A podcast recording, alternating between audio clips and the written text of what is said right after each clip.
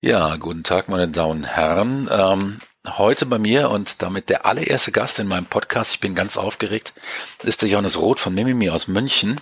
Hallo Johannes, ich freue mich, dass du da bist. Hallo Wolfgang, hallo liebe Zuhörer. Ja, Mimimi hat inzwischen ja auch schon eine über fünfjährige äh, Geschichte hinter sich, hat dabei Spiele entwickelt wie The Last Tinker, das ähm, ein wenig zu Unrecht untergegangene Da Vinci und zuletzt das viel beachtete, sehr gut bewertete und dann endlich auch kommerziell erfolgreiche Shadow Tactics.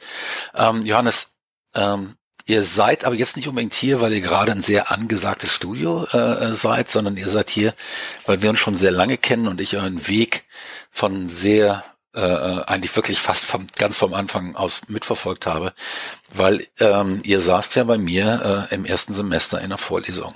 Also äh, sechs Leute aus dem Semester. Normalerweise, wenn ich in so einen äh, Unterricht reingehe, dann sehe ich immer zwei bis drei, äh, wo ich denke, die können's packen. Bei dir war mir das sofort klar. Ähm, Dominik war damals eine faule Socke. Bianca war auch klar. Ähm, Bianca war, war auch klar, dass sie das Zeug dazu hat. Beim Rest habe ich das nicht so unbedingt so gesehen. Ähm, das ist natürlich sehr stark. Ähm, ihr habt dann ein paar Jahre später nach eurem Studienabschluss, aber auch nicht unmittelbar danach Mimimi gegründet. Wie kam das? Ja, das ist, äh, fangen wir mal im Urschleim an, würde ich sagen, ähm, wenn wir jetzt eh schon im ersten Semester waren. Ähm, ich würde tatsächlich widersprechen, dass der Dom eine faule Socke war. Ich glaube, er kommt einfach nur sehr viel entspannter rüber, als er, als er dann Zeit reinsteckt. Er hat mir mal erzählt, er wollte damals eigentlich noch Musiker werden, war deshalb ganz am Anfang nicht so konzentriert und war es dann genau. erst ein bisschen später konzentrierter. Ähm, er hat ja trotzdem eine gute Leistung äh, abgeliefert, aber mein Gefühl war halt so, der ist nicht so dabei wie beispielsweise Johannes. Deswegen hatte ich da Bedenken. Also ich, ich war vielleicht da auch einfach so ein bisschen der Strebertyp, würde ich sagen. Ähm, mein Background war, ich habe die Schule gehasst wie die Pest. Ähm, das war wirklich eine für mich sehr furchtbare Zeit, vor allem dann die äh, zehnte Klasse und dann das Abi und so. Ich war auch kurz davor, mein Abitur damals abzubrechen. Der Auslöser dafür war tatsächlich ein Galileo-Beitrag über die Games Academy. Ähm, ich habe schon immer gern gespielt, mich hat schon immer interessiert, wie funktioniert das, wo kommt die Magie her, warum kann der Gegner sehen, wo ich bin und so weiter. So seit dem vierten, fünften Lebensjahr mit Commander Keen hatte sich das etabliert. Und als ich dann diesen Galileo-Beitrag gesehen habe in einem Zustand, in dem man sehr ungern seinem täglichen Business, nämlich der Schule, nachgeht äh, und erfahren habe, das kann man lernen und studieren, ähm, ist bei mir einfach so ein Schalter umgekippt und da war mir klar, okay, das will ich machen. Da war ich wahrscheinlich dann so 14, 15 Jahre alt irgendwie. Um, ähm, und tatsächlich kam dann irgendwann noch der Brief von der Games Academy. Bei uns kann man auch anfangen ohne Abitur. Und äh, das war natürlich für mich äh, die ideale Ausgangslage, um zu meinen Eltern zu sagen, du, ich brauche gar kein Abitur für das, was ich machen will. äh, hier ist der Beweis. Die waren begeistert, lass mich raten, die waren begeistert. Äh, es kam super toll an. Ähm, retrospektiv sage ich mal, ich bin froh, dass ich das Abitur noch durchgezogen habe. Ähm, ich habe mich dann umgeschaut. Games Academy äh, war eigentlich mein Favorit. Aber, und das kam dann auch sehr stark durch meine Eltern, ähm, dort ich weiß gar nicht, wie das heute ist, gibt es vielleicht immer noch keinen echten Bachelor in dem Sinne. Also ich glaube, das war damals so ein Bachelor for Honors oder irgendwas, was meine Eltern nicht so mochten. Und äh, dann fand ich zum Glück die Media Design Hochschule, die damals schon einen echten, zu dem Zeitpunkt noch Bachelor of Arts und als ich dann angefangen habe, Bachelor of Science angeboten hat. Und Jetzt erklär mal deinen Eltern generell das Thema äh, so äh, Games machen und, und da kommt es nur auf Leistung an und nicht auf Studiengänge und das ändert sich ja auch sogar gerade ein bisschen, muss man ja auch sagen. Ja. Ähm, ja, und dann konnte ich da zumindest das Argument spielen, ja, ich äh, ich weiß halt, dass ich dann mit dem Bachelor of Science äh, vielleicht auch noch einen Informatikstudiengang oder Master dranhängen kann. Hast du ja bisher nicht gemacht. Habe ich nicht gemacht, genau. Also ich äh, habe mir dann, ich habe gesehen, ah, da kann man so einen Eignungstest machen und äh, das ist ja ein privates Studium, also auch sehr teuer. Und es war eigentlich auch klar, dass das finanziell nicht zu stemmen ist für uns. Und habe mir dann gedacht, okay, dann mache ich halt den Eignungstest for free mit und sehe halt mal, ob es mir überhaupt liegt. Und bei diesem Eignungstest, äh, da war lustigerweise auch der Martin von unserem Team, den wir alle Hambo nennen, auch schon da, seitdem kenne ich ihn also. ähm, fand ich einfach zum einen die, die Atmosphäre, die dort in dieser Uni war, wahnsinnig ansprechend. Ähm, dann habe ich da aber auch den Axel Hoppe, der damals dort der Professor und Dekan war für den Studiengang Game Design, getroffen und er ist eigentlich schuld daran, dass es mich dann so richtig erwischt hat mit dem MDH-Studiengang. Also gerade diese, diese Thematik, nicht nur coden, nicht nur Grafik machen, nicht nur modellieren, Sound, Story, was auch immer, sondern alles mal anschauen, alles in alles mal reinschnuppern. Fand ich super spannend, denn in dem Moment habe ich tatsächlich noch überlegt, ob ich vielleicht mal Grafiker werde oder eher in Richtung Programmierung gehe. So. Ja, nicht jeder tritt da ein und sagt sich sofort, er will eine Firma gründen. Genau. Ähm, und dann als CEO hinterm Schreibtisch sitzen und äh, die anderen arbeiten lassen, weil als CEO arbeitet man ja nicht. Das, ja. ja, das war überhaupt nicht abzusehen, dass ich äh, in ein paar Jahren später dann am Freitagnachmittag mit einem Bierchen über die, die Studiengründung mit dir rede. nee, das war nicht abzusehen. Wobei, äh, ähm, äh, mir war äh, relativ klar, dass ich dich wahrscheinlich wiedersehe. Ähm, das sieht man wirklich bei relativ vielen Leuten früh. Ähm, wie ich gesagt habe, auch bei der Bianca war es mir klar. Beim Dom sah ich das Talent, äh, ähm, aber wie gesagt, er hatte damals noch, noch andere Flause im Kopf. Ähm, aber Gut, ihr habt dann jetzt mal dann drei Jahre vor euch hinstudiert, ihr habt euch gut kennengelernt. Das ist ja auch toll. Man weiß dann hinterher auch, kann man sich auf die Leute verlassen oder nicht. Nach einem Semester wusste Dom auch, dass er das weiter studiert und nicht Musiker werden will. Das hat er mir auch mal nach dem dritten Bier erzählt irgendwann mal. Und ähm, dann habt ihr euer äh, Abschlussprojekt gemacht, gemeinsam. Das ist richtig, ne? Im genau, Studium. also also man muss vielleicht wirklich noch ein bisschen im ersten Semester bleiben, weil äh, ja. ich, ich sagte, ich war so ein bisschen strebermäßig unterwegs. Ähm, weil es mir halt so krass viel Spaß gemacht hat. Und Kann ich, ich bestätigen, ich habe nochmal in die Noten reingeguckt. Kann ich bestätigen. Ja, ist viel Zeit reingeflossen, viel Zeit und Aufwand. Ich weiß. und ich habe dann eben mir gesagt, okay, ich will jetzt einfach ein Spiel machen und habe dann halt äh, einen kleinen Prototypen gecodet für Grounded, ähm, habe das vor dem gesamten Kurs präsentiert und gesagt, das ist die Idee, jetzt brauche ich aber noch schöne Grafik, äh, ich brauche jemanden, der sich Gegner überlegt, Geschichte und Co. und Musik und Sound. Und dann ist eigentlich ein Team entstanden, das waren, glaube ich, so um die 10, 12 Leute und mich eingerechnet. Und das war dann eigentlich so schon so ein bisschen der Startschuss für Mimimi, also schon 2008 in den ersten zwei, drei Monaten des Studiums. Und da war auch der Dom schon dabei und da hat man ja, habe ich ja damals, also ich habe auch in der Schule schon relativ viele teamleitende Positionen dann oft übernommen, aber man hat halt auch da schon gemerkt, welche Leute halt richtig Bock haben und auch Zeit investieren und äh, Dom hat da genauso viel reingesteckt wie ich, also äh, mindestens. Ja, wahrscheinlich hat er dann die Entscheidung schon getroffen gehabt, ja. Genau. Und er, ja. er, er ist ja auch vom eigentlich Musiker, äh, Grafiker zum Programmierer geworden. Das war ja, auch eine, eine äh, interessante Entwicklung. Genau, und damit haben wir dann einen Preis gewonnen beim Deutschen Entwicklerpreis, den zweiten Platz beim Newcomer Award, damals noch von Gameslot vergeben. Und haben realisiert, dass wir das Spiel, was wir da eingereicht haben, in so vier Wochen umgesetzt hatten, eben mit so roundabout zehn Leuten. Und dass der erste Platz so ein mega AAA 3D äh, Games Academy Abschlussprojekt war. Und für uns war es halt so das allererste Spiel in einer sehr kurzen Zeit mit der Hälfte der Leute im Vergleich. Und ich weiß gar nicht, die Games Academy Leute waren da mehrere Monate an ihrem Projekt dran äh, umgesetzt und haben wir gemerkt, es kam nicht nur gut an, sondern wir haben es auch effizient geschafft.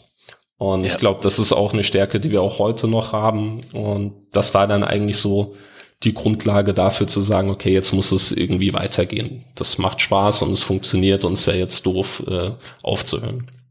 Das heißt, ihr habt damals sozusagen am Ende des ersten Semesters schon geahnt, dass ihr mal eine Firma macht. Eine Firma, ja, ich hatte schon irgendwo die Idee. Äh, wir haben das tatsächlich dann auch ein bisschen weiter gesponnen. Der Dom hatte dann eben die Idee für Da Vinci. Wir haben das dann umgesetzt am PC und haben nochmal den zweiten Platz gewonnen beim Newcomer Award. Ähm, und da kam dann das Feedback, hey, mach das doch für iOS. Da kam gerade das iPad 1 raus und äh, die Steuerung von DaVinci, wo man also so Winde zeichnen muss ja. und Kreise malen muss. Mit der Maus hat das einfach nicht so, so viel Spaß gemacht. Und es hat für uns sehr viel Sinn. Das war noch während eures Studiums? Ich dachte, DaVinci wäre dann erst so später entstanden. Nee, komplett während des Studiums. Komplett also, während des Studiums. Genau, wir haben das 2010. War, war, ja, wart ihr dann auch schon bei Apple mit, mit dem Ding als Studenten? Wir haben ja und nein. Also das kam im April 2011 raus, da waren wir eigentlich noch Studenten, ja. Mhm. Äh, dazu muss man jetzt erzählen, Da Vinci ist letzten Endes eine Art Ballonflugspiel, äh, äh, wo man die Windrichtung mit Vision auf dem Tablet äh, festlegt. Was heißt festlegt? Man erzeugt die ganze Zeit Wind, indem man da wie wild drauf rumwischt. Mhm. Und dadurch steuert man den, den Ballon äh, durch ein sehr schön, auch grafisch schön gemachtes Abenteuer. Ich war damals schwer begeistert. Und dann irgendwann habt ihr halt tatsächlich einen Anruf von Apple bekommen, ne? Oder wie, wie, wie war ja, das? Es, es war so, wir haben diesen zweiten Platz gewonnen zum Entwicklerpreis. Äh, dann kam eben dieses Feedback, hey, macht es doch für iOS. Und dann haben wir damals hier, da habe ich quasi noch Praktikum bei Reality Twist gemacht. Da gab's, wir haben halt durchgerechnet, was bräuchten wir denn an Hardware und Software, um jetzt überhaupt ein Spiel kommerziell veröffentlichen zu dürfen. Und ähm, kam so auf 15.000 Euro für 3D Studio Max und ein Mac und ein iPad und Unity und was weiß ich nicht alles. Und dann haben wir gesagt, ja, die Cola haben wir nicht und das wollen wir jetzt auch nicht privat irgendwie auftreiben. Und Reality Twist hatte glücklicherweise zu genau dem Zeitpunkt ein bisschen Platz noch im Büro, hatte genau diese Hardware da, um Mobile Games zu entwickeln. Dann haben wir das im Prinzip immer nach der Vorlesung sind wir hier in dieses Büro rein, haben uns zu viert, fünft hingehockt, haben das Spiel weitergemacht, bis es dann eben im April 2011 rauskam. Und Apple hat sich dann ein paar Monate nach Release erst gemeldet das war ein Anruf aus dem Nichts, da war eine Frau dran, da war ich noch total unsicher, auch im Englisch sprechen und so. Das hat mich eigentlich total überfordert. Äh, 2012 war das dann, als wir dann schon richtig gegründet hatten. Und die meinte, hey, äh, erzählt mir doch mal eure Geschichte. Und dann kann ich ja halt erklären, wie das entstanden ist. Und kurz danach kam dann tatsächlich auch dieser Apple Design Award auf uns zu. Und dann haben sie euch nach Amerika geflogen. Genau. Leider nur den Dom, mich nicht. da waren sie dann doch knausrig. ja, die haben kein Geld bei Apple, das muss man verstehen. Das ist, die verdienen ja nichts. Das, ähm, das ist ja eine soziale Einrichtung. Ja. Ähm, das ist ganz klar. Äh, warst du inzwischen mal in Amerika? Ja, ja, ich äh, war ja. jetzt schon des Öfteren drüben. Na, na gut, wunderbar. Also das ist jetzt kein Lebensfixer geblieben. Ähm, jetzt heißt es immer, äh, du hast das eben schon angesprochen, ihr habt dann irgendwann mal gegründet, wahrscheinlich relativ bald nach dem Studium. Ähm, jetzt heißt es, Gründen wäre in Deutschland vor allem ein langes Rumgebiere mit dem Amtsschimmel. Ähm, kannst du das bestätigen? Was war besonders schwierig und was ging leichter als erwartet? Hm, kann ich eigentlich nicht bestätigen. Es hat sich im Rahmen gehalten. Also wir hatten erst eine GBR gegründet, das war dann eben 2011, kurz vor Release des Spiels, um den Vertrag mit Reality Twist äh, zu unterzeichnen. Eine GBR zu gründen, die gründet sich automatisch mündlich, sobald man mit mehreren Leuten ein gemeinsames Unternehmen quasi starten möchte. Das kann auch sein, man möchte äh, einen Kasten Bier holen und geht zu dritt los. Ja, dann ist man rein rechtlich, soweit ich das äh, gepitcht bekommen habe, ich bin jetzt auch nicht der Anwalt, ist man schon eine GBR. Wir haben dann ein bisschen wenn der ja? Kai Bodensieg gleich anruft, dann wissen wir Bescheid. genau. Den sollte man da besser konsultieren als mich. Ja. Ähm, aber wir haben ein bisschen Zeit noch reingesteckt, um das Ganze beim Finanzamt dann noch anzumelden, weil ja mit äh, bisschen Einkünften äh, zu rechnen war. Und wir haben das muss man nicht machen, haben wir aber getan, ein, eine Art Mini-Gesellschaftervertrag äh, aufgestellt, wo wir auch geklärt haben, wem die, wem die Rechte an Da Vinci, die Namensrechte und im Spiel und so weiter gehören. Ja. Das war eigentlich in, innerhalb von ein, zwei Wochen erledigt. Aber. Ihr, ihr seid drei Gesellschafter, ne? Wir sind zwei. zwei. Das ist tatsächlich zwei. Dominik und ich, genau. Ah ja, okay. Es ist aber tatsächlich äh, auch so, dass das alles relativ einfach für uns war, weil wir extrem viel Glück hatten mit um, unserem Umfeld. Der Alex Zachal zum Beispiel, der damals noch bei den Bitbarons war, oder der, ähm, der Clemens Hochreiter eben von Reality Trist, die haben uns wahnsinnig viel bei diesen Gründungsthemen geholfen und auch unterstützt und auch Feedback gegeben, was man wie machen kann. Und das war, das kannst du nicht gegenrechnen gegen die Zeit, die man vielleicht investieren müsste, wenn man alles allein herausfinden muss. Und deshalb sind wir auch nicht wirklich gestolpert. Also und das, das heißt, ihr habt tatsächlich Leute gehabt, die, die im Zweifelsfalle dastanden und euch äh, die Hand hingehalten haben und gesagt haben, da helfen wir euch jetzt. Genau, genau. Einfach so. von Grund, von Startup zu Startup sozusagen. Ja, ja. ja. Man hat das ja die gleichen Probleme. Und ja. Ihr hattet jetzt in München natürlich einen Haufen Leute vor Ort, die äh, selbst da schon Erfahrung gesammelt hatten, auch wenn die noch relativ am Anfang waren, aber selbst ein halbes Jahr, man lernt ja so unglaublich viel in der Zeit. Was würdet ihr denn jetzt einem jungen Studio empfehlen, das so eine Infrastruktur vor Ort nicht findet? Sitzt, was weiß ich nicht, irgendwo in Kassel oder in Buxtehude oder meinetwegen äh, irgendwo im Schwarzwald oben äh, drauf. Ähm, das sind tolle Gegenden, aber da gibt's eben keine Kollegen, die einem helfen können. Was würdest du denen empfehlen? Sitzt nicht sogar Black Forest Games irgendwo im Schwarzwald? ja, doch, die, die sitzen da irgendwo, ja. Irgendjemand Aber der Schwarzwald ist groß. Du, du ja, kannst im Schwarzwald zwei Stunden fahren und bist immer noch nicht bei Black Forest. Ähm, also, das ist natürlich dann schwieriger, wenn man sich nicht von Auge zu Auge quasi unterhalten kann und dann auch spontan äh, sich mal abends auf ein Bierchen treffen kann und über ein paar Tipps reden kann. Trotzdem geht's ich würde zum einen empfehlen, andere junge Entwickler einfach um Rat zu fragen, je nachdem, was man, also die sind alle sehr hilfsbereit. Äh, ich helfe auch heute immer noch ganz vielen Leuten. Ich habe, glaube ich, in zwei Wochen tatsächlich ein Gespräch zu, wie sollen wir gründen und so mit einem äh, aufstrebenden Studio. Wichtig ist, dass man sich halt irgendwie ein bisschen pitcht, also dass man irgendwie sagt, warum er das machen will und am besten schon irgendwas zeigen kann, wo man dann als gestandeneres Studio auch sagen kann, okay, die wollen es auch wirklich. Also so ein bisschen beweisen muss man sich vielleicht schon.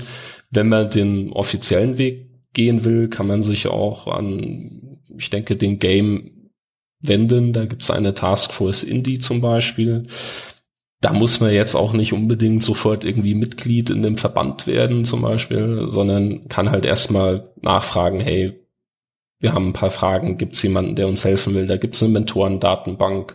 Es gibt online vom Stefan Reichert, glaube ich, noch eine riesige Mentorendatenbank. Es gibt bei uns in Bayern zum Beispiel äh, unter Games Bavaria, dem Namen, quasi ein Label, wo es auch eine Mentorendatenbank gibt mit Leuten, die in der Regel kostenlos ihre Zeit verfüg zur Verfügung stellen, wenn es bei ihnen halt passt. Und da sollte man einfach überall mal anklopfen. Nicht spammäßig, sondern hey, das ist meine Idee, deshalb schreibe ich euch an, hat jemand Zeit für mich und dann findet man meistens auch Hilfe. Ja, also Vernetzung ist ganz wichtig. Ähm, genau. Das sage ich, das sage ich auch immer meinen Studenten. Geht möglichst früh auf die ähm, äh, Covades, auf die Respawn, auf die jetzt auf die Drum Dev Days, die der ähm, mhm. Stefan Marzinek jetzt veranstaltet. Vernetzt euch mit den Leuten, sprecht die an. Äh, selbst die ganz alten Säcke, die sehen ein bisschen grimmig aus. Die haben halt auch schon ein paar Sachen erlebt, die nicht so toll waren. Aber das sind immer freundliche Menschen, wenn sie freundlich angesprochen werden. Ja, also ähm, mir hat da damals immer, also ich hatte, ich erinnere mich sehr gut dran, wie ich 2008 beim ersten deutschen Entwicklerpreis war und da waren dann irgendwelche Leute, die man aus der GameStar kennt und der Carsten Fichtelmann, der, der Delic und da habe ich ja selbst die Spiele damals noch konsumiert, ganz normal. Und das, ich hatte totale Angst, alle anzusprechen. Äh, mein Tipp ist immer, wenn man ein Thema hat, eine Frage hat, dann läuft es auch. Also jetzt einfach so zu jemandem hingehen und sagen Hallo und dann weiß man gar nicht, worüber man reden soll, ist ziemlich schwierig am Anfang. Aber ja. wenn man sagt, hey, ich möchte ein Studio gründen, ich brauche ein bisschen Hilfe, hast du mal fünf Minuten für mich, dann ist wirklich jeder nett und, und versucht einen zu unterstützen. Ich, ich glaube, ich glaub, für, für, für so Menschen ist es wichtig zu verstehen, in welcher Position man da als Älterer ist. Und äh, da spreche ich ja nur auch aus eigener Erfahrung. Ich hasse es, wenn da jemand ankommt oder was heißt ich hasse es? Ich mag es wirklich nicht. Es ist mir peinlich, wenn jemand ankommt und äh, irgendwie so ein bisschen äh, den Fan spielt. Mhm. Ähm, das kann ich überhaupt nicht leiden. Ich unterhalte mich unglaublich gern mit Menschen auf Augenhöhe und das ist mir auch egal, in welchem Alter sie sind. Und ich hoffe, das kommt auch rüber. Ähm, Tatsache ist aber, dass man natürlich als jemand, der schon länger dabei ist, man kennt hunderte von Leuten, mit denen man sich allen unterhalten will äh, bei so einer Veranstaltung. Ja. Ähm, man geht nicht auf die Jungen zu und fragt, was machst du denn, was machst du ja, denn, was machst ja. du denn? Oder, oder selten, weil man einfach normalerweise die Zeit nicht hat. Ja. Das ist dann tatsächlich schon ein Job, den müssen die Jungen machen, dass sie dann ankommen und sagen, hier, ich habe die und die Frage, ich habe das und das Thema, ich habe das und das gelesen von dir, das und das gehört von dir, das und das Spiel gespielt und habe dann mal die und die Frage. Ähm, und in dem Augenblick trifft man auch immer auf offene Ohren. Mhm. Ähm, aber das muss den jungen Leuten klar sein, äh, dass letzten Endes wir warten oder oder wir wir ähm, haben zu wenig Zeit und auch zu viel im Kopf, als von uns selbst noch ähm, uns die Mühe zu machen, Leute anzusprechen. Also da äh, sind wir dann doch in der vielleicht etwas arroganten Position, dass wir sagen, das, das, das können die Jungen dann auch noch erledigen.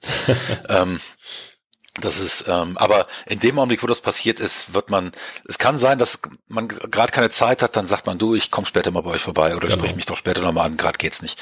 Ähm, aber ich habe das eigentlich noch nie erlebt, dass da jemand abgebürstet worden ist oder dass ich abgebügelt worden bin. Ähm, ich saß mal bei einem Abendessen Bill Roper und Don Daglow gegenüber, die mir beide damals noch völlig unbekannt waren. Mhm. Also vom Namen her nicht, aber als, als Person. Ja. Und das war ganz reizend, ein ganz reizendes Abendessen, vor allem natürlich mit Don, äh, den du ja wahrscheinlich auch kennst, der einfach ein ganz reizender Mensch ist. Ja. Ähm, eine Frage habe ich, die sich wahrscheinlich unsere Zuhörer schon die ganze Zeit stellen. Wer kam eigentlich auf diese Idee mit Mimimi und was ist passiert, damit es dann tatsächlich der Name wurde? Ja, ich habe ja vorhin gesagt, es war nicht so ganz klar, dass wir wirklich eine Firma gründen wollen. Und als wir, ich glaube, das war dann Januar 2009 in etwa, unser erstes größeres Team-Meeting hatten, so als Kickoff stand bei mir im Plan Logo und, und Slogan und Name der Firma. Dann waren wir da im Studium noch sehr demokratisch unterwegs, weil es sind ja auch alle Studenten an sich erstmal gleichgestellt irgendwie. Ja, und dann war es damals auch so wie heute auch, dass äh, die Mimimis gerne rumjammern über alles. Also wenn die Sonne scheint, ist es äh, viel zu heiß und wenn es am nächsten Tag nicht mehr runterbrutzelt, ist es schon wieder zu kalt. Also man findet immer was, woran man ja. rummeckern kann. Und so das war wird das im Alter nicht besser. Das wird im Alter nicht besser, sage ich dir direkt. und dann haben wir, kam der Vorschlag aus der Gruppe, also ich habe das quasi moderiert, äh, machen wir doch irgendwas mit Mimimi. Und plötzlich wurde das im Prinzip einstimmig beschlossen aus der Gruppe. Und ich habe noch gesagt, so, äh, ist das jetzt echt euer Ernst? Das erscheint mir irgendwie ein bisschen dödelig. Äh, und dann kam Famous Last Words mäßig, na ja, wenn wir dann irgendwann mal eine Firma gründen, dann können wir das ja immer noch ändern. ja. ja, genau. Dann kam eben Da Vinci raus, dann hatte das einen gewissen Erfolg, dann war der Name schon irgendwie etabliert, auch bei dem Newcomer Award und so wird das dann auf der Bühne gesagt ich muss sagen, ich bin sehr froh, dass es dieser Name geworden ist. Äh, ich habe noch nie gemerkt, dass er uns irgendwie geschadet hätte. Und er ist halt. Das ist ein Alleinstellungsmerkmal. Man weiß sofort genau. von wegen, wenn das wieder irgendwas mit äh, äh, Development und was weiß ich nicht ist, dann weiß ich, wer ist das jetzt wieder? Genau. Wir hatten bei Massive das Problem, wir waren Massive Development und dann gab es noch Massive Entertainment. Ah. Ähm, in Schweden. Praktisch. Ja. Und äh, aus, aus denen ist dann Dice hervorgegangen. Ähm, und äh, das ist, äh, aber uns hat jeder verwechselt. Ja, man, man mag es nicht glauben, aber es gibt tatsächlich, also wir sind Mimimi Productions. Es gibt, glaube ich, aus LA eine Firma, die heißt Mimi Productions. Die machen aber nur so Filmzeug. Und vor einem Jahr oder so ist in Russland ein Entwickler aufgeploppt, der heißt Mimimi Games. Glücklicherweise ja. sind wir in der Games-Branche die, die, bekanntesten Mimimis und deshalb passt ja. auch. Und genau wie du sagst, jeder, also ich kann selbst mit dem Apple-Support äh, zehn Minuten lustig über irgendwas reden über unsere Firma, weil jeder bei diesem Namen dann lacht, äh, wenn er sich nicht äh, auskennt, wer wir sind. Und ja. in der, in der Businesswelt, wo hunderte generische Namen täglich auf einen einprasseln, ist das auch ganz gut. Ja, ja also Alleinstellungsmerkmal Name ist gar nicht so unwichtig. Das auch an die Gründer. Wie war das eigentlich? Ja, 2011 Da Vinci rausgebracht. Das war jetzt ja wirtschaftlich nicht so ein Riesenerfolg, wenn ich äh, richtig informiert bin. Ja. 2012 habt ihr einen Vertrag mit Unity äh, geschlossen. Genau. Einen Entwicklungsvertrag. Äh, wovon habt ihr zwischendurch gelebt?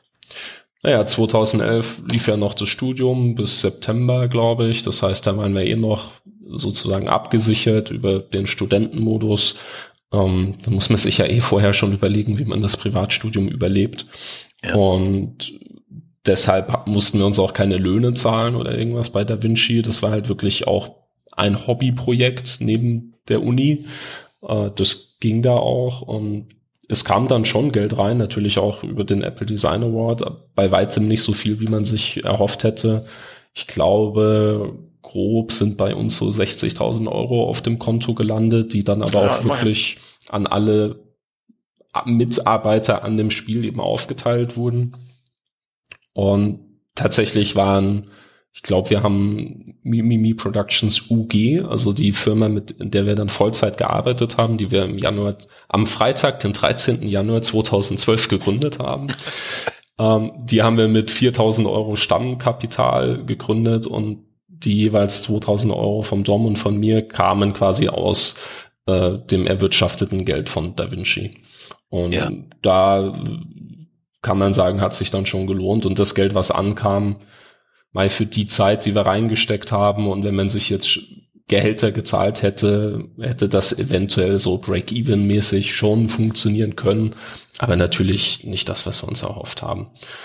So, das heißt, nach dem Studium gab's zwei, drei Monate, da haben der Dom und ich und dann glaube ich auch Bianca noch, wir haben eine kleine Auftragsarbeit gemacht für 3D-Konnexion, die machen so 3D-Mäuse, ist eine Tochterfirma von Logitech. Den Kontakt haben wir über die MDH bekommen. Das war natürlich recht praktisch und dann haben wir ich weiß nicht, 5000 Euro oder sowas bekommen für so eine, für so eine kleine Demo, die die dann auf Messen verwendet haben. Und es war eine ganz nette Sache, hat uns über die Runden gebracht. Wir konnten uns einen eigenen Mac und ein bisschen Hardware leisten für die Firma dann und, ähm, ja, und dann ging es tatsächlich eben im Januar 2012 voll los mit sechs Leuten. Und die Finanzierung stand dann zum einen auf dem Bein Förderung vom FFF Bayern.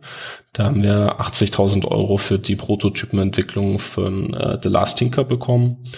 Und wir haben ein Projekt in der ähnlichen Größenordnung mit Ravensburger Digital bekommen. Die fanden Da Vinci total toll. Also das hätten wir sonst auch nie erhalten. Ja, wir waren ja noch relativ grün hinter den Ohren. Aber die haben das Potenzial in uns gesehen, haben uns sogar im ersten Jahr das Büro zur Verfügung gestellt. Also wir saßen bei denen in einem großen Raum, den sie nicht brauchten.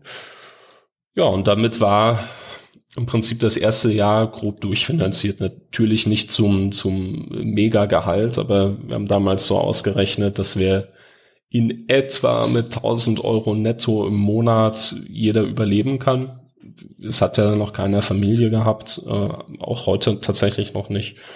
Und das war mir auch immer sehr wichtig, dass wir halt von Anfang an ab Vollzeitarbeit nach dem Studium uns Löhne zahlen und das ist auch ein ganz normales Verhältnis dann auch von ich bin in der Firma, ich kriege Geld, ich muss auch was leisten ist, weil ich das bei anderen Startups durchaus gesehen habe, dass dann ich glaube, das wäre in unserem Team nicht passiert, aber es wer weiß, ne, wenn du nicht bezahlt wirst, wie viel kann dann von dir gefordert werden? Oder sagst ja. du dann auch mal einfach so unterbewusst so, boah, jetzt noch irgendwie die Extrameile gehen, obwohl ich keinen Cent krieg, da habe ich jetzt irgendwie keinen Bock mehr drauf. Oder ich glaube vielleicht eh nicht dran, weil es gibt ja noch nicht mal Geld, um mich zu bezahlen und so. Das wollte ja. ich halt vermeiden und ich glaube, das war auch ganz gut, dass wir es so gemacht haben. Wie habt ihr den Kontakt zu Ravensburger bekommen? Wenn ich mich richtig erinnere, tatsächlich über den Alexander Zachal auch. Der hat auch ein ah, Projekt ja. mit denen gemacht und die waren damals aber auch sehr insgesamt aktiv in der Akquise. Es gibt, jetzt ist es wahrscheinlich im Bereich VR, wahrscheinlich, wenn wir heute gründen würden, hätten wir irgendwelche VR-Projekte dann am Anfang gemacht oder so.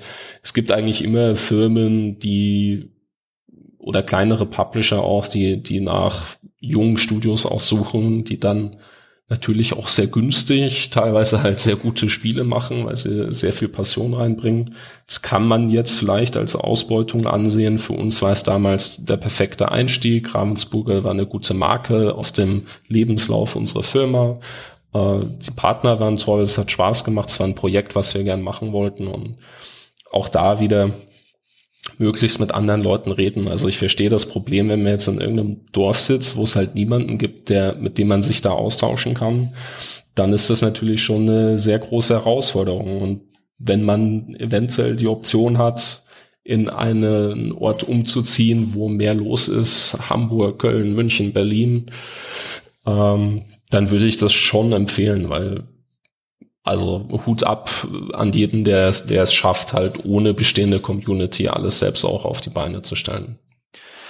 Ja, also ich, ich denke auch, es gibt in Deutschland so ein paar Schwerpunktregionen, da findet unglaublich viel statt. Und ich würde jedem Gründer ähm, empfehlen, da hinzuziehen. Es muss ja nicht unbedingt München sein, das sehr teuer ist. Auch Berlin und Hamburg sind nicht mehr so billig. Aber ja. die Köln-Düsseldorfer Gegend ist äh, ähm, äh, in jedem Fall eine Gegend, wo unglaublich viel los ist. Und zum Ruhrgebiet rüber werden sogar die Mieten billiger. Mhm. Ähm, äh, Karlsruhe ist äh, überraschenderweise ja auch, äh, gehört ja auch zu den großen sechs ja. ähm, in, in, in Deutschland als kleinste dieser Gegend Gegenden ähm, mit Karlsruhe 300.000 Einwohner. Ähm, und aber mit Flair Games und äh, Gameforge sind da halt zwei echte Big Player drin. Und dann gibt's eine ganz äh, lebhafte Indie-Szene. Mhm. Ähm, also ich würde das in jedem Fall empfehlen, äh, jungen Leuten. Und, Jetzt, ähm, und man sollte eben auch an dieses Thema Förderung denken. Also in jedem Fall. Ja. Und da ist natürlich Bayern, da ist natürlich Bayern sehr, sehr stark. Das muss man ganz klar sehen und wird das in den nächsten Jahren noch kräftig ausbauen. Äh, haben es angekündigt. Ähm, ich bin sowieso gespannt, was jetzt nach der Bundestagswahl passiert, ob da schnell was passiert, mhm. ähm, ob sich da was bewegt. Ähm, es muss sich was bewegen. Aber ich will jetzt gar nicht vom Thema weg. äh, ihr, habt dann, ihr habt dann den Prototyp The Last Tinker gemacht, das hatte ja nun mal mit Da Vinci gar nichts zu tun. Überhaupt nichts. Richtig, ja. Auf einmal geht ihr also von so einem, von so einem Wischspiel zu einem echten 3D Jump'n'Run, eigentlich äh, in der Art von, fast in der Art von Mario, ähm, ähm, bisschen, also so, so, so vom, vom Gameplay her, abgesehen davon, dass man jetzt weniger irgendwelche Saltos schlägt oder sowas, obwohl der auch ganz gut rumhüpfen kann, der Kerl. Ähm, ja, da streiten sich die Leute drüber, ob das hüpfen ist oder nicht. Wir haben, und, ja. äh, und, und da habt ihr, und, und dann habt, da ihr dann einen Vertrag mit Unity bekommen. Wie seid ihr da dran gekommen? Ja, das ist tatsächlich eine ganz lustige Geschichte. Also ich habe, seitdem wir Unity benutzt haben, habe ich gemerkt, dass wir weltweit betrachtet und sehr früh schon, als es noch gar nicht so populär war, sehr coole Sachen mit der Engine gemacht haben. Und ich habe immer versucht, Unity zu erreichen und habe geschrieben, hey, wir könnten ein Demo-Projekt für euch machen oder irgendein Showcase oder lass uns doch mal irgendwie austauschen. So. Da kam nie was. Unity war auch sehr lange sehr überfordert mit dem Erfolg, den sie auch immer noch haben und ist ja dann auch massiv gewachsen. 2012 war eben dieses eine große Ziel, wir müssen The Last Tinker, den Prototypen, so weit kriegen, dass wir einen Publisher finden.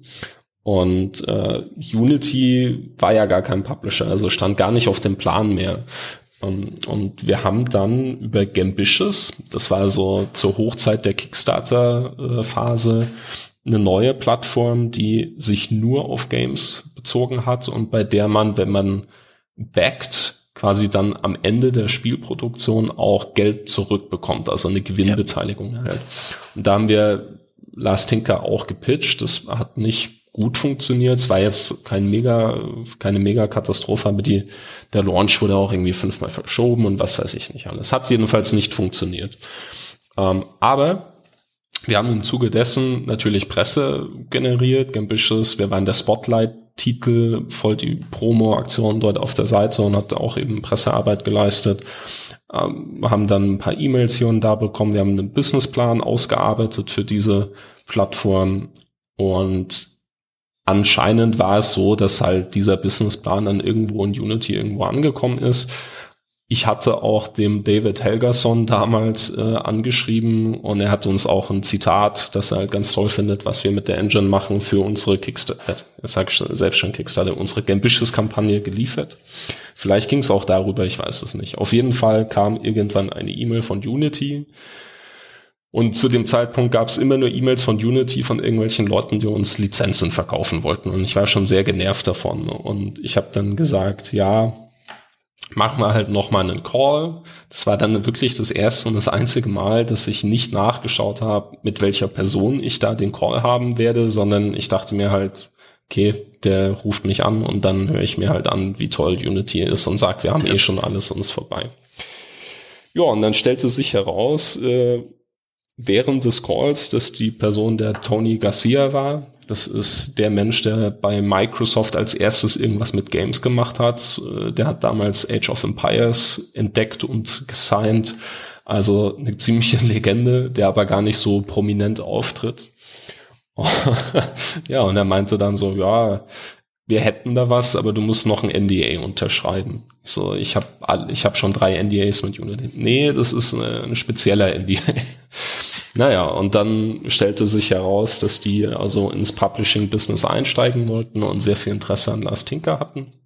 Und da. Das heißt, wenn du, wenn du nicht so ein netter Kerl wärst und den Call nochmal entgegengenommen hättest, dann wäre eure Firma vielleicht in dem Augenblick äh, äh, gestrandet. Ja, ich war auch sehr froh, dass ich mich auch in dem Call dann natürlich noch bemüht habe und nicht irgendwie gelangweilt war oder so, sondern auch höflich war, sonst wäre es, glaube ich. Also hört, hört euch das an, junge Leute. Seid höflich, nett zuvorkommend. Sowas ja. kann euch die Firma retten.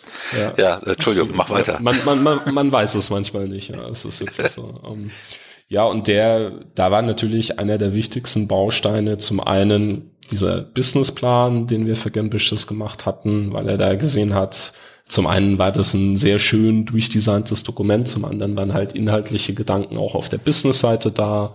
Äh, er konnte natürlich auch sehen, dass wir das Spiel zu einem lächerlichen Budget machen würden. Ähm, das war auch nicht so der schlechte Deal, das hat er dann natürlich auch gerochen. Der Apple Design Award von Da Vinci war ein Riesenthema. Ähm, ja. Klar, das äh, hat dann auch gezeigt, dass wir da halt äh, Qualität abliefern. Ich glaube, wir waren zu dem Zeitpunkt auch das erste deutsche iOS-Game, das es geschafft hatte, den Award überhaupt zu bekommen. Und äh, er ist aber auch ein spezieller. Also er, er, hat dann tatsächlich von mir auch einen Prototypen bekommen. Den hatte ich schon ein paar Publishern geschickt und die haben den alle nicht verstanden. Die haben dann gesagt, äh, das ist viel zu einfach, das geht ja gar nicht in die Tiefe. Haben wir dann immer versucht zu erklären, ja, weil das halt ein Spiel ist, das man also wir haben es ja noch nicht fertig und man soll es aber von allein spielen können, ohne dass wir nebenher erklären müssen, was passiert und so weiter. Und er wollte es unbedingt haben, hat es bekommen und hat mich dann aber auch inhaltliche Sachen gefragt, sowas wie, was hältst du denn von der Skybox? Oder wie wollt ihr denn Geschichte, Story und so weiter erzählen? Was für Dialogsysteme habt ihr euch noch überlegt fürs weitere Spiel? Also er war da total, er hat es komplett durchgespielt, zwei, dreimal sogar, und hat dann richtige Detailfragen gestellt, die ich glücklicherweise alle zu seiner Zufriedenheit beantworten konnte. Ja, und dann haben wir uns noch einmal auf der Unite getroffen und den Vertrag eigentlich dann schon klar gemacht. Also das war dann wirklich kurz vor der Gamescom 2012 war eigentlich klar, dass es klappen würde. Und dann hat es halt natürlich noch ein paar Wochen, Monate mit den Anwälten gebraucht und dann war damals dieser furchtbare Sturm in New York oder so, dass, dass unsere Anwälte eine Woche kein Internet hatten und irgendwann war es dann unterzeichnet und wir konnten loslegen. Ja, das ist natürlich so, so der Traum, der erste große Entwicklervertrag, wobei groß natürlich immer ähm, äh, so die Sache ist. Was darf ich fragen, was, äh, was ihr euren Leuten zahlen konntet, was ihr damals für eine Burn Rate, hat, Rate hat, hattet, wie viele Leute haben dran gearbeitet? Das weiß ich wirklich nicht mehr genau. Also das ganze Projekt hatte ein Volumen von um die 430.000 Euro, glaube ich. Ihr habt zwei Jahre dran gearbeitet. Wir haben ein Jahr Produktion daran gearbeitet. Ja. Also es war relativ zügig. Wir hatten ja auch schon viel durch den Prototypen für den FFF und während der des Studiums schon vorbereitet. Also wir hatten im Prinzip eine sehr lange Pre-Production-Phase, so dass wir es dann in den zwölf Monaten ganz gut durchziehen konnten. Mit wie vielen Leuten? Wie viele Leute? 15 oder was? Nee, es waren so durchschnittlich zehn. Also zehn, neun Leute bei uns fest im Büro und dann halt ein Praktikant. Mhm. Ja. Das hat ja. uns auch Sony ganz lange Zeit nicht geglaubt. Die haben uns mal zu einer Party eingeladen in San Francisco ja. und uns abgefüllt. Und ich hatte mich schon gewundert und dann kam die Frage, ja, wie viele Leute seid ihr eigentlich? Also ja. wieso? Ja, auf eurer Website stehen nur neun Leute. Ich so, naja, weil wir neun Leute sind. Die haben, die haben, ich weiß nicht, ob sie es uns danach geglaubt haben, aber sie haben uns nicht, sie waren der Meinung, es müssten 30, 40 Leute sein. Das, so das viel unter Drum Efficiency. Ja, genau, das habe ich da auch. ja, wer, das ist auch so ein Rat an so junge Studios, den ich gern gebe. Wir haben bei Last Tinker einfach ein paar sehr clevere Entscheidungen getroffen. Also ein Spiel mit acht Stunden Spielzeit, das nur aus Content besteht, mit so wenig Leuten in der Zeit, das geht eigentlich nicht, auch bei uns nicht. Aber dadurch, dass wir dieses Farbthema hatten, konnten wir zum Beispiel sehr viele Modelle immer wieder verwenden. Ob das nun der rote, grüne oder blaue äh, Farbstadtbereich war, die Geometrie war sich in vielen Teilen ähnlich, wurde dann halt angepasst und hauptsächlich waren halt die Texturen aber unterschiedlich. Hätten wir jetzt ein klassisches Spiel gemacht, wo wir ein Feuer und eine Eiswelt und eine Dschungelwelt gebraucht hätten, hätten wir das auch nie umsetzen können. Und deshalb muss man sich immer so ein bisschen überlegen, was kann man für clevere Tricks anwenden, um halt seine Schwächen auch wieder irgendwie ausgleichen zu können. Ihr wurdet in Time, Budget und Quality fertig? Ja, ja. Also es gab eine äh, Erweiterung um einen Monat, die haben wir aber drei Monate vorher quasi auch Unity angerufen und gesagt, wir würden gern noch ein bisschen mehr von der Story erzählen und ausarbeiten. Das schaffen wir in dem Rahmen nicht. Äh, da braucht es dann irgendwie auch noch ein, zwei neue Level. Und äh, dann haben wir es besprochen, die haben gesagt, klingt für uns total sinnvoll, ähm, machen wir. Und dann haben wir es gemacht. Äh, wie habt ihr das geschafft? Ich meine, das war jetzt tatsächlich euer erstes großes Projekt. Normalerweise verhauen sich die Studios da um mehrere Monate. Ähm, habt ihr euch da auch Consulting reingeholt oder war das Glück? Oder war das einfach, weil ihr so motiviert wart, das zu machen? Ähm, also wir haben, wie gesagt, immer viel mit anderen Leuten geredet, auch mit dir, auch mit anderen ehemaligen Producern von Projekten und so. Und da, glaube ich, uns auch immer viel Wissen antrainiert, an, zugehört und einfach äh, aufgesogen. Ich glaube, wir, also ich habe damals noch relativ viel in der Planung auch mitgemacht. Ich glaube schon, dass ich das auch ganz gut kann ähm, und dass es auch eine Stärke von mir ist, dass ich halt auch in allen Themenbereichen eben selbst mal aktiv war und auch grob einschätzen kann, welche Grafik oder Codearbeit wie viel braucht, wie viel Zeit. Aber wir haben natürlich auch eine Menge Überstunden geschoben, das ist auch ganz klar. Wobei der größte Planungsfehler auf meiner Seite dann auch war, und äh, das ist leider auch immer wieder schwierig. Ich habe nämlich damals gedacht, hey, wir haben im Projektplan drei Monate Zeit, um einen weiteren Level-Designer zu finden, der dann bei uns in Mo und in Hamburg äh, irgendwie ein bisschen unter die Arme stützt, äh, unterstützt. Und wir haben einfach keinen gefunden. Drei Monate haben einfach nicht gereicht, um jemanden zu finden, der ins Team passt und gut ja. ist. Und, und mhm das mussten die beiden natürlich dann auch massiv ausgleichen. Also äh, das tut mir auch heute noch leid. Die mussten dann natürlich quasi ein Drittel dieser, dieses Workloads auf sich noch aufteilen und waren dann auch ab und zu mal am Wochenende drin. Trotz allem sind wir weit entfernt von den großen Horror-Stories mit irgendwie sechs Monate, kein einziges Wochenende und nur durcharbeiten und so. Ja, um, ähm, das habe ich immer gemacht, ja. Das ist äh, genau, das, das also. tötet, das tötet das Team, das ist ganz ja, einfach. Ja. Ähm, also das ist und, und äh, den Eindruck macht, habt ihr, ich meine, ihr, ihr seid ja am ähm, jetzt im Dezember beim Entwicklerpreis hattet ihr ja wirklich das ganze Team mit dabei. Mhm. Ähm, das war, das war wirklich groß. Und keiner von denen hat jetzt tatsächlich den Eindruck gemacht, als hätte die letzten sechs Monate durchgearbeitet. Ja, ähm, das ist, ähm, das, das, war, das heißt, ihr habt dieses Kunststück eigentlich mit Shadow Tactics dann ja wiederholt. Auch bei Shadow Tactics gab es im Moment, wir hatten, also das ging ursprünglich, war es glaube ich so auf 18 Monate geplant. Und wir hatten die ersten zwölf Monate waren rum. Der komplette Inhalt stand da. Und wir haben diesen Vertical Slice immer weiterentwickelt. Also dies, das äh, ist quasi in der Videospielentwicklung dieses eine Level, das schon bevor eigentlich das Spiel selbst mal hübsch wird, schon viel hübscher ist als der ganze Rest, weil es ist ja sinnlos, alles auszuschmücken, wenn vielleicht das Gameplay noch nicht passt und man Sachen wieder umbauen muss. Und wir haben diesen Vertical Slice über diese zwölf Monate immer weiter gepolished und geschaut, auf welches grafische Niveau können wir kommen, wie wollen wir Sachen darstellen, wie ist die Beleuchtung. Und nach den zwölf Monaten festgestellt, das schaut jetzt ganz gut aus, so wie wir uns das vorstellen, aber das schaut viel besser und auch viel aufwendiger aus als das, was wir ursprünglich geplant hatten. Ja, weil in zwölf Monaten lernt man auch viel dazu, vor allem wenn man zum ersten Mal so ein Spiel macht in der Perspektive, ja, mit der Technik und so. Ja, und dann äh, hat man an der einen oder anderen Stelle auch ziemlich viel Krankheitsausfälle. Unity war nicht unbedingt auf dem Qualitätsniveau, wie wir es uns gewünscht hätten. Wir konnten teilweise über Monate nicht richtig bilden und nicht richtig entwickeln, weil es ständig gecrashed hat. Ja, und dann äh, haben wir gesagt, gut, haben wir Dedelic angerufen und gesagt, wir würden gern dieses neue Qualitätslevel fahren. Ob das in der Zeit geht, wagen wir zu bezweifeln. Wir brauchen da mehr Zeit und das haben sie zum Glück genauso gesehen, dass also die Qualität an oberster Stelle steht. Wir hätten auch sagen können, wir machen halt die hässliche Originalgrafik, die geplant war. Ich glaube, wir werden dazu irgendwann auch mal die Videos veröffentlichen, die da so in der Entwicklung entstanden sind. Und das war aber keine Option, weder für Dedelic noch für Mimimi. Und äh, ja, an der Stelle sind wir natürlich auch, ja, das war das ist halt so schwierig, ne? Also aus unternehmerischer Sicht ist es vielleicht ein bisschen blöd, all sein erspartes Geld dann in ein Projekt reinzustecken und auch auf Ansage mit dem Team zu sagen, gut, wir, wir stecken jetzt noch die Zeit rein. Das dauert länger als ursprünglich geplant. Es ist aber jetzt auch keine Überraschung, sondern es wird dann eben auch deutlich besser und wir sind überzeugt, dass es das braucht und dass sich das lohnt. Äh, aber dann ist es vielleicht unser letztes Spiel, weil danach ist nicht viel Zeit, um nach dem Release halt was Neues sich auszudenken oder einen neuen Partner zu finden. Ja, das war, das war, äh, auf die Geschichte wollte ich eigentlich später erst noch kommen.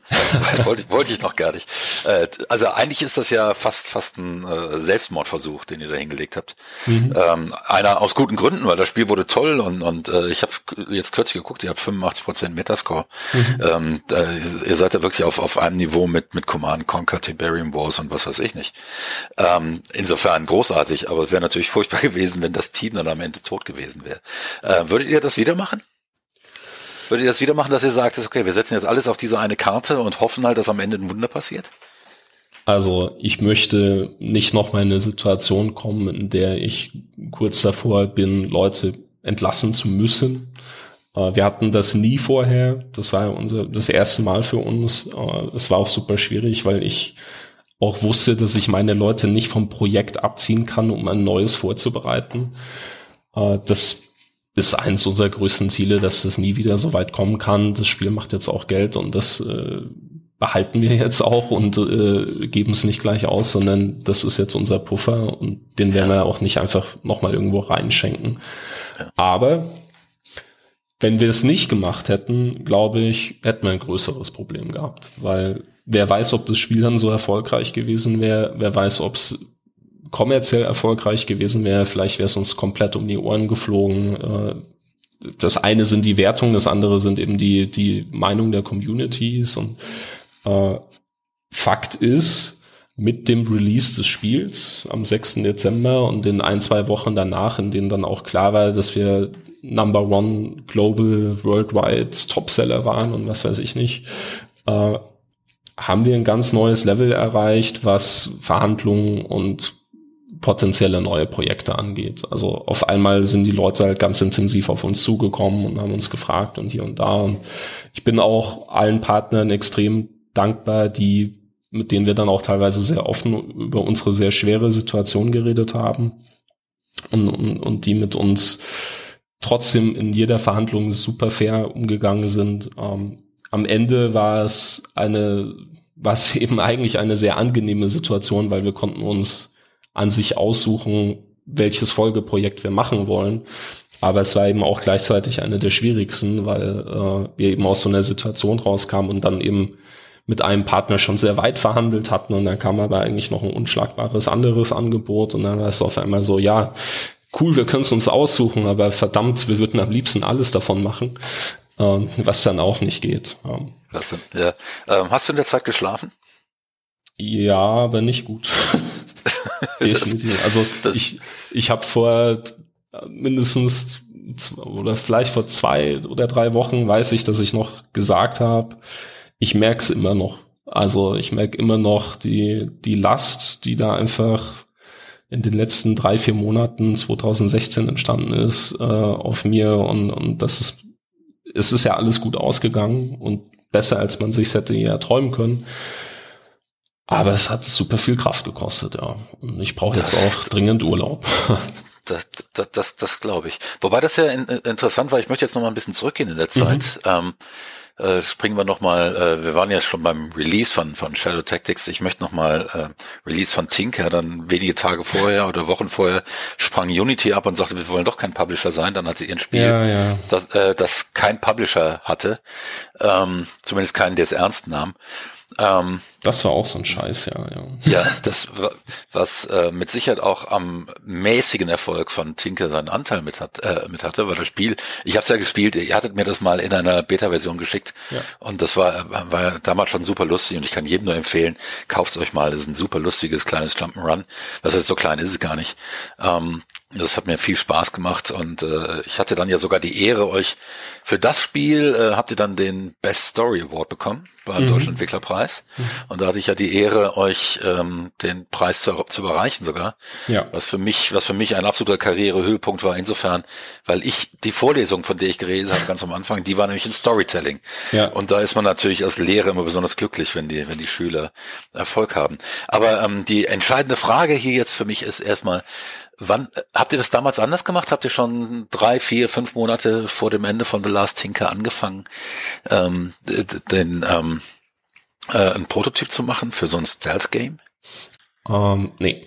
Also ich habe 2012, ja, noch bevor wir den Unity Vertrag final unterschrieben hatten, hatte ich schon angefangen, ein Folgeprojekt zu planen. Das war dieses Ups, die Arche ist weg, kleines Mobile Game, was also ein Spiel, eine App zu einem Film war hier aus Deutschland und wo wir wussten vom Timing, weil die Filmwelt plante auch über viele Jahre schon immer hinweg, dass es passen würde, das nach Last Tinker umzusetzen.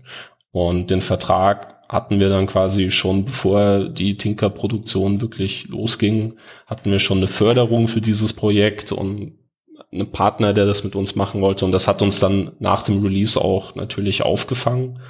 Ähm, diese angenehme Situation gab es eben nach Shadow Tactics nicht. Aber wir machen jetzt halt auch andere Produkte, ja, wollen jetzt ja auch auf PC und Konsole bleiben. Und da ist es eher unüblich, dass man irgendwie ein, zwei Jahre vorher schon eine Produktion unterschreibt, aber erst dann anfängt. Ja. Ähm, das war also eine sehr angenehme Situation. Äh, auf der anderen Seite waren wir halt eben noch zehn Leute, nicht irgendwie 20 und wir hatten noch andere Gehälter, so dass jeder leben konnte und sich auch ein Bier und eine Konsole leisten kann, äh, aber nicht das, wo man irgendwie mal hin wollte. Aber dann hatten wir eben auch einen Puffer, den wir eben nicht in Tinker komplett reinstecken mussten, weil es eben mit dem Budget von Unity und der Aufstockung des Budgets um einen Monat dann eben gepasst hat, äh, so dass wir halt dann auch nicht ganz so unter Zugzwang waren. Ja. ja. Dann haben wir das andere Spielchen gemacht und parallel hatte sich dann, glaube ich, sogar noch die Chance mit dem ähm, Oh, wie schön ist Panama mit Mixed Vision hier aus München ergeben, was auch eine sehr schöne kleine Kinderspiel-App geworden ist. Und wo das kann, manchmal kommt das so, das, das höre ich ja auch immer von allen anderen Gründern. Also es läuft jahrelang perfekt. Auf einmal sind alle Kunden weg, alle, das Interesse besteht einfach nicht, irgendwas zu machen. Dann ist mal kurz vorm Pleite gehen, so in etwa und zack, hier sind fünf, sechs neue Aufträge und man muss Sachen ablehnen, die man eigentlich machen wollen würde. Das, mhm. das geht mir bis heute so als, als Selbstständiger. Mhm. Ich manchmal da sitze und sage, wie willst du, willst, willst du im nächsten Monat eine Rechnung zahlen? Und dann klingelt das Telefon. Das ist also jetzt seit, ich mache das ja seit zwölf Jahren. Ähm, ich weiß nicht, da scheint irgendwie eine Gesetzmäßigkeit drin zu sein, keine Ahnung. Ich glaube, man muss halt, das Wichtigste ist, dass man quasi als derjenige, der den Auftrag möchte oder das Geld möchte, immer eben seine Qualität liefert und immer am Ball bleibt und eben nie underperformt und nie was Schlechtes abliefert und dann ja. hat man eine sehr hohe Wahrscheinlichkeit zumindest, dass man halt dann auch was findet. Wenn man halt irgendwann, wenn wir jetzt gesagt hätten, das Spiel kommt halt schlecht raus, das ist ja auch so eine Sache. Ich persönlich hätte, glaube ich, gar nicht damit leben können. Mich, mich regt allein schon der Gedanke auf, dass man sagt, naja, bei 18 Monaten, da haben wir irgendwie drei Monate länger gemacht. Wenn wir das jetzt nicht investiert hätten, gemessen an dem, was es gebracht hat. Das hätte mich mein Leben lang einfach aufgeregt. Das hätten wir immer bereut. Und das, du hast nur eine Chance, dein Spiel rauszubringen. Das ist etwas, das ich weiß nicht, inwieweit, äh, das hat mich bei Publishern äh, viel aufgeregt, wobei es gibt auch Publisher, die wissen das. Mhm. Wenn ein Team in Ordnung ist und die Qualität des Spiels eigentlich gut ist und dann sagen die, wenn wir jetzt noch mal drei Monate reinstecken, das sind die drei Monate, wo die am, ihr Spiel am besten kennen, wo alle Werkzeuge am Ort sind, wo die am effektivsten arbeiten können.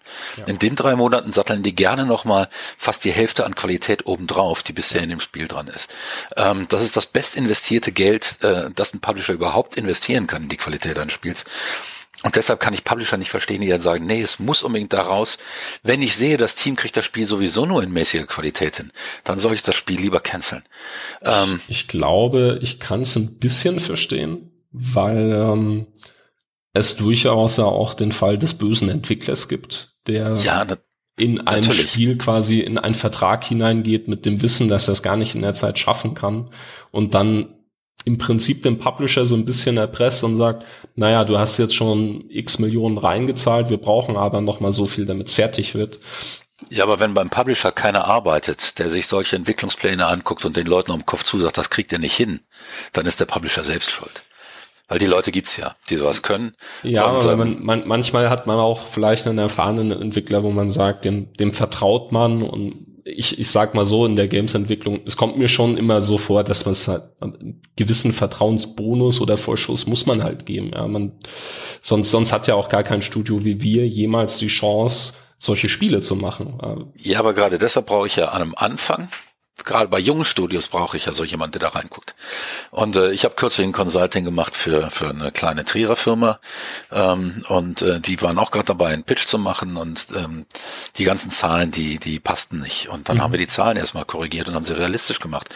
Später ja. sagte mir der Publisher, das war einer der besten äh, Pitches, die er jemals gesehen hat. Auch, auch von erfahrenen Teams hat er selten bessere gesehen. Ja. Ähm, das ist, ähm, das ich glaube, Team dass diese Ehrlichkeit sich auszahlt. Die, ja. die, diese Ehrlichkeit zahlt sich aus. Vor allen Dingen, wenn da Leute sitzen, die Ahnung haben äh, und die das ein bisschen beurteilen können. Die gehen nämlich nicht hin und sagen, so, die wollen 250.000, wir bieten ihnen 180, dann unterschreiben die auch, sondern die schauen sich die Planung an und sagen, ja, 250.000 ist realistisch. Ja. Und wenn die dann keine 250.000 zahlen können, kann man immer noch über 180.000 reden. Aber dann reden wir auch über ein etwas anderes Projekt, über einen anderen Scope, über ähm, über äh, Sachen, die dann weniger da sind als im Pitch angesprochen. Ähm, das, aber da wichtig, muss ich wichtig, auch noch mal einhaken, ja, weil ja. das ist dann aus Entwicklersicht für uns zum Beispiel wiederum schwierig gewesen, dass wir Tinker ganz vielen Leuten gepitcht haben und die haben, da war Unity noch nicht so bekannt, die haben das nicht verstanden, wie wir mit zwölf Monaten Produktion so ein Spiel machen wollen. Ja. ja. weil normalerweise für die war halt, ja gut, die ersten sechs Monate wird erstmal irgendeine Engine entwickelt nee, ja, genau. oder so. Und ja. die, die, die haben das nicht begriffen, weil sie keine Erfahrung damit hatten. Und wir wussten, wir schaffen's so. Und wir haben es ja dann so quasi sogar geschafft. Und trotzdem hat es uns dann niemand geglaubt. Also es ist einfach super schwierig auf beiden Seiten. Deshalb. Ja, gut, der, jetzt, wir haben jetzt sozusagen mit zwei Leuten plus Musiker plus einige zusätzlichen Grafiken mhm. äh, haben wir mit äh, haben wir haben wir Falling Home gemacht. Das spielt zu 20 Stunden ja. äh, Content ähm, und äh, zu zweit in einem Jahr oder 15 Monaten vielleicht. Also das ist äh, es geht. Also mit den mit den modernen Engines geht das. Ähm, wenn du gute Leute an Bord hast, kannst du mhm. unglaublich was machen. Ähm, das ist, ähm, würdest du, also wenn ich mir das angucke, ihr seid also von Da Vinci, ähm, andere kleine Apps, äh, dann habt ihr ein Jump'n'Run, dann ein Stealth-Game. Das ist jetzt nicht unbedingt eine frühe Spezialisierung. Das klingt so ein bisschen wie ein, wie ein Gemischtwarenladen. Ähm, jetzt, jetzt heißt es äh, äh, immer, dass die Firmen natürlich ähm, äh, investieren, also die Publisher, die investieren in Leute, die wissen, was sie tun. Mhm. Ähm, Jetzt kann man sich natürlich äh, äh, Shadow Tactics nicht angucken und sagen, die wissen nicht, was sie tun. Äh, ganz offensichtlich habt ihr gewusst, was ihr da tatet, aber ähm, leicht habt ihr es euch damit nicht gemacht, so unterschiedliche Spiele zu machen, oder? Absolut nicht. Für uns war immer das größte Ziel, wir wollen geile Spiele machen, auf die wir stolz sind als Firma. Nicht jeder spielt jedes Spiel, das wir gemacht haben von uns zu Hause privat. Das äh, wäre, ist, glaube ich, nicht realistisch. Aber wir sind halt stolz drauf, was wir gemacht haben. Das Genre war uns eigentlich relativ egal. Gerade so bei Apps ist das auch gar nicht so vordefiniert. Ähm, aber ja, äh, man muss jedes Mal sich überlegen, wie funktioniert die Kamera in dem Spiel, wie funktionieren die Steuerungssysteme, was macht an dem Spiel überhaupt Spaß, was kann ich ändern, was kann ich verbessern? Oder wo lasse ich lieber den Jump-Button drin.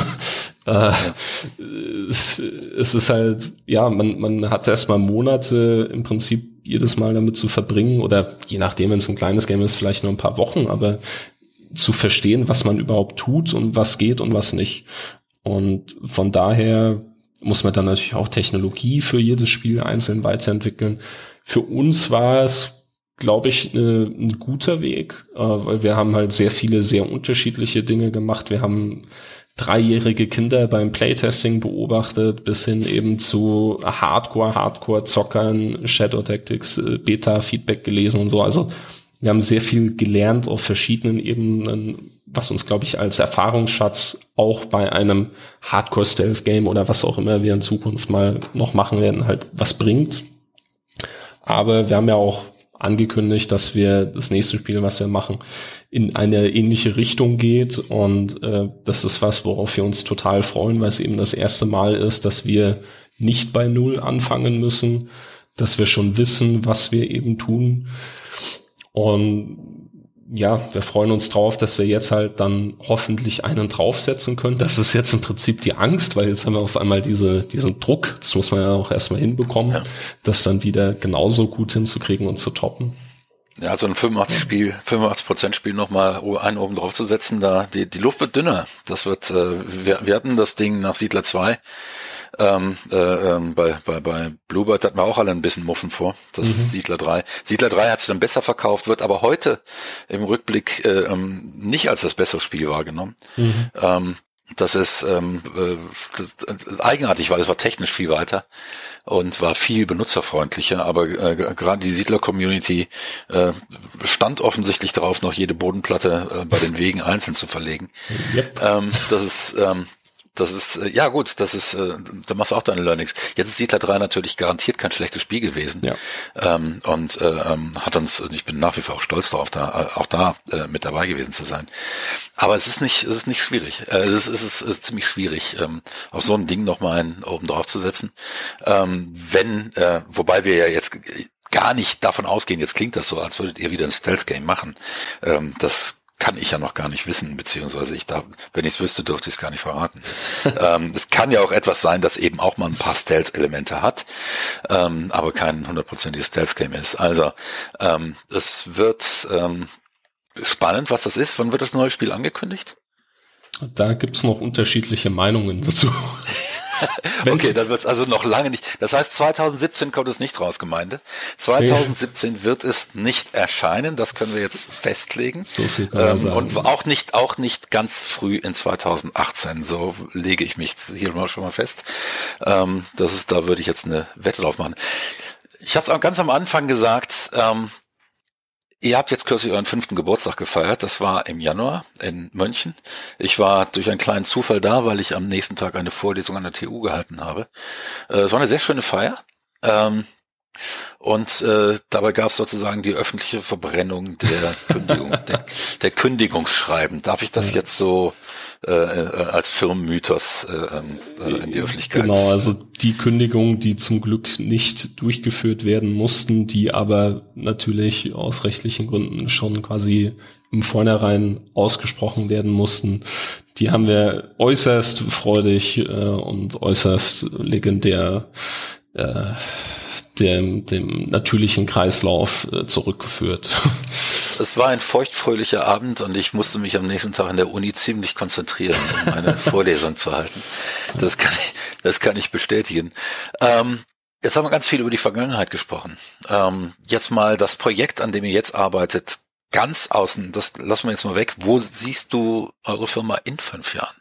Sagen wir es mal so, was ist dein, was ist dein, äh, nehmen wir an, das hier wäre jetzt der Haufen Grießbrei und dahinter ist Schlaraffenland. Wie sähe dein Schlaraffenland aus? Oh, mein Schlaraffenland sehe so aus, dass wir jetzt äh, einen Partner gefunden haben, mit dem wir über Jahre lang hinweg erfolgreich zusammenarbeiten können, es aber nicht müssen. Also, dass wir eigentlich entwickeln können, was und wie wir wollen.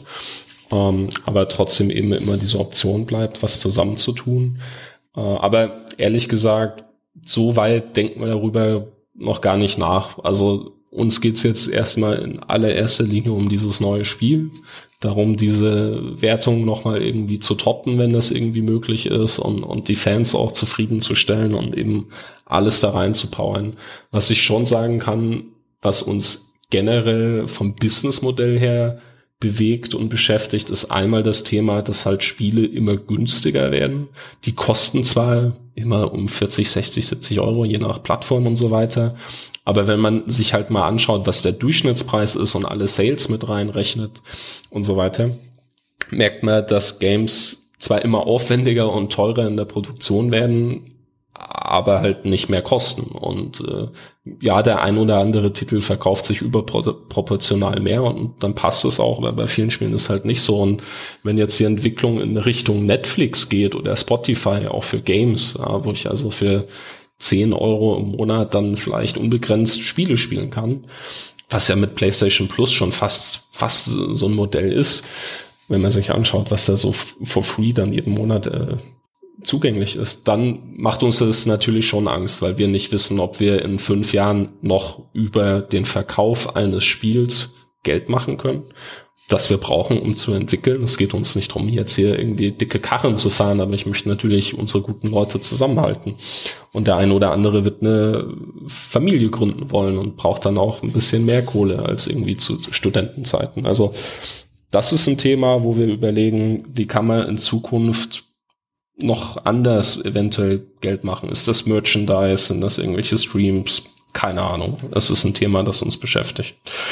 Und was ein bisschen damit einhergeht, also wir sind ja jetzt nicht so die Free-to-Play, klassischen Free-to-Play-Game-Verfechter, ähm, aber es gibt ja durchaus Games, ich sage jetzt zum Beispiel mal das Portal Knights von Keen Games, äh, das bei uns auch einige aus dem Team gespielt haben und ich auch, wo man sieht, das kaufe ich halt einmal, aber da gibt's halt dann in-game Erweiterungen, die man sich holen kann. Da kann der Entwickler an einem Spiel für eine Community immer weiterentwickeln, ohne dass es jedes Mal zwei Jahre dauert, bis wieder was rauskommen kann. Und dieses so Game as a Service mäßige zu denken, aber eben ohne Leute abzuzocken, sondern immer noch fair zu bleiben. Das ist vielleicht was, worüber wir gern nachdenken würden. Sprich, man macht ein Spiel, Early Access, kommt gut an, macht schon Spaß und man betreut es dann über Jahre hinweg und baut sich halt seine Fangemeinde auf und vielleicht macht das Spiel erst drei Jahre nach Launch überhaupt erstmal richtig, richtig Geld. So, dass man sagen kann, jetzt hat sich's gelohnt. Aber ja, dieses, ich, ich vergleiche es immer gern so, wir sind ein sehr kleines Team, ja, also diese 20 Leute im Vergleich zu hunderten Leuten, die an einem Spiel wie Uncharted arbeiten. Und auch das Budget ist dementsprechend sehr anders und auch das Budget für PR und Marketing ist sehr anders. Das Problem ist, unser Spiel und das, und das Spiel Uncharted haben im Prinzip die gleiche oder sehr ähnliche Release-Strategie. Es ist halt ein ja. Spiel, wo man eine Geschichte erzählt und dann ist das fertig entwickelt und dann kommt es einmal raus. Und vielleicht kommt noch ein, zwei DLCs, die sind aber auch teuer zu entwickeln. Das ist nicht wie, äh, ich baue mal noch ein paar neue Ressourcen irgendwie zusätzlich ein, sondern muss halt wieder eine Geschichte schreiben, Dialoge aufnehmen lassen und so weiter. Und da sehe ich ein Problem, weil das ist ja das Problem aller Entwickler, diese Sichtbarkeit der Spiele zu erreichen, dass überhaupt die Fans, dieses Spiel lieben würden, es überhaupt finden können. Das macht halt ein AAA-Produkt über sehr viel Geld und das haben wir nicht und wir können unsere Spiele auch nicht gut patchen oder neue Missionen hinzufügen, sondern es dauert einfach richtig lang. Und da ist immer die Frage, kann man sich's leisten mit so einem kleinen Team, weil dann können wir kein anderes Projekt mehr machen. Es ist super schwierig und deshalb würde ich eigentlich gerne ein bisschen davon weg, dass wir halt Produkte machen, die Fire and Forget released werden. Ja. Das war, das war, ich erinnere mich äh, zu Bluebird-Zeiten, das ist immer, ähm, man war immer nervös. Auf der einen Seite hätte man ja glücklich sein müssen und äh, feiern und äh, Champagner saufen, dass man das Spiel fertig bekommen hat in vernünftiger Qualität, aber man wusste halt nie, was rauskommt in 14 Tagen, wenn das Ding mhm. released ist und äh, das hat so die Feierstimmung ein, immer ein ganz klein bisschen eingetrübt. Ja, natürlich, äh, Geschäftsmodelle, die einem auch konstant Geld bringen, mhm. äh, haben natürlich dann den großen Vorteil, dass man eventuell mal einen äh, Insolvenzhorizont von mehr als drei Monaten hat. Und äh, das haben halt wenige Firmen in der, in der Games-Branche. Und das ist sicher auch etwas, was gute Leute, ähm, die auch vernünftiges Geld verdienen wollen, sich in andere Industrie, Industrien treibt. Da müssen wir also in jedem Fall äh, äh, uns auch noch die, den Wettbewerb in Zukunft stellen. Was würdest du einem äh, äh, Game Designer heute raten, der das Angebot von, sagen wir mal, ähm, äh, Porsche, das neue Cockpit zu designen, ablehnt und sagt, nee, ich möchte ja Games machen. Ähm, ich möchte eine Firma gründen. Ähm, gut, der erste Ratschlag ist, tu es nicht, aber nachdem du nachdem du das erfolglos versucht hast, was sind die drei wichtigsten Ratschläge, die du geben würdest? Das habe ich tatsächlich noch nie gesagt. Ich freue mich über, über wirklich jeden, der gründen möchte. Ich finde, wir brauchen noch viel mehr Leute. Ähm, der wichtigste Ratschlag ist, trotz allem sei vorsichtig, äh, steck bitte nicht all dein privates Geld rein. Versuch über Förderungen zu gehen, versuch über eine sinnvolle Auftragsarbeit oder sowas zu gehen, äh, weil wenn wir haben viele Spiele bisher gemacht und nicht alle davon haben überhaupt die Entwicklungskosten wieder reingespielt. Ja. Obwohl Publisher dabei waren, die auch an das Produkt glauben und wir auch. Und es wird dann noch fünfmal bei Apple gefeatured und es hat trotzdem vielleicht nicht ganz gereicht oder so. Ähm, es ist super schwer und risikobehaftet und deshalb nicht sofort all in gehen. Einfach sich denken, wenn es schief geht, kann ich damit leben? Geht es mir dann noch gut? Habe ich dann was verloren oder bereue ich es dann? Ich denke, dann kann man die nächsten Schritte gehen und dann wäre auf jeden Fall ein Tipp eben das Thema Networking. Ganz klar haben wir vorhin schon besprochen, möglichst schnell auf verschiedene Veranstaltungen gehen, German Dev Days, Entwicklerpreis, Quo Vadis, Respawn, was es nicht alles gibt. Auch nicht nur auf Deutschland betrachtet, sondern wenn es geht, eben auch lokale Sachen wie Game City Hamburg und so weiter anschauen, ähm, damit man auch vor Ort ein paar Leute trifft. Es müssen ja nicht immer die erfolgreichen Entwickler sein, die einem irgendwas bringen oder einem helfen. Es sind auch die ganz Kleinen, die genauso anfangen wie man selbst. Ähm, und der dritte Tipp, der meiner Meinung nach extrem wichtig ist, macht Projekte fertig. Also wenn man, man muss halt was haben, was man zeigen kann, damit irgendjemand mit einem reden will in Bezug auf, vielleicht kriegt man dafür mal Geld oder nicht. Oder wenn man einen Kickstarter machen will und darüber eine Finanzierung will, muss man auch was zeigen können. Und meiner Meinung nach wenn man jetzt das studiert hat oder studiert oder wenn man es irgendwie schafft, in der Freizeit sowas zu machen, Projekte abschließen. Und zwar bis zu dem Punkt, wo, sie, wo man sagt, so kann man sie rausbringen.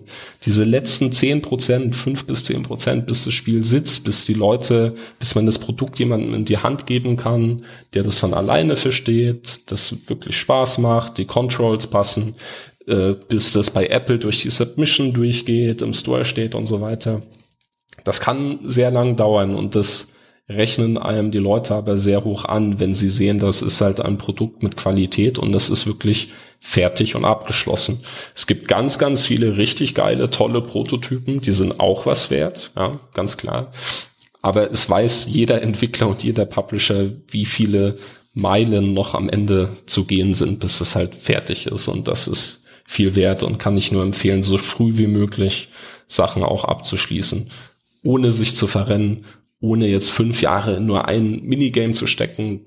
Man muss natürlich den Mittelweg finden, der für einen passt. Aber das ist so was, äh, was leider selten passiert.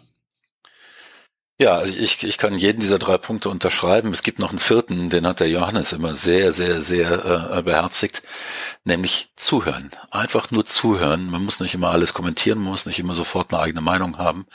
Man muss zuhören, dann gewichten und dann am Ende eine Entscheidung treffen, eine eigene Entscheidung, mhm. für die man auch selbst verantwortlich ist. Und diese Verantwortung muss man spüren und man muss ihr auch gerecht werden. Und man darf dann, äh, äh, wenn man Fehler macht, das nicht irgendwelche Ausreden hier, der der hat mir das geraten. Ähm, die Entscheidungen gehören euch, aber hört vorher zu. Und dann denkt darüber nach. Ähm, ja, Johannes, äh, das jetzt ist schon wieder vorbei. Ähm, ich bedanke mich ganz herzlich. Das war äh, sehr nett, äh, dass ich deine Zeit äh, haben durfte an einem schönen Freitagnachmittag. Was für ein Bier hast du denn getrunken? Ah, tatsächlich noch keins, das war eine Lüge. Ach, du hast noch keins. Seht ihr? ich nämlich auch nicht. Kein Bier vor vier. Ähm, die Aufzeichnung kann ich sagen, die ist, wird jetzt um äh, kurz vor halb vier beendet. Deshalb hatten wir das gute Recht, äh, jetzt noch kein Bier zu trinken. Ähm, ich, ich schwöre, heute, ich hole es nach. ich bin, ich bin heute Abend noch am 50. Geburtstag eingeladen. Das wird äh, sicher auch nicht ganz bierfrei abgehen. Ja, ähm, ja ich bedanke mich. Ich wünsche äh, dir und dem Team alles Gute mit dem neuen Spiel. Ähm, ich bin mir sicher, dass das wieder ein großartiges Spiel wird, weil ich glaube, ihr könnt gar nicht anders als gut. Ähm, und ähm, äh, grüß alle schön. Ja, ich kenne ja doch die allermeisten bei euch im Team. Ja, ich auch und äh, ich wünsche euch ein schönes Wochenende. Danke ja, dir auch dann. für deine Zeit. Ja. Danke. Dann, jo, tschüss. Tschüss.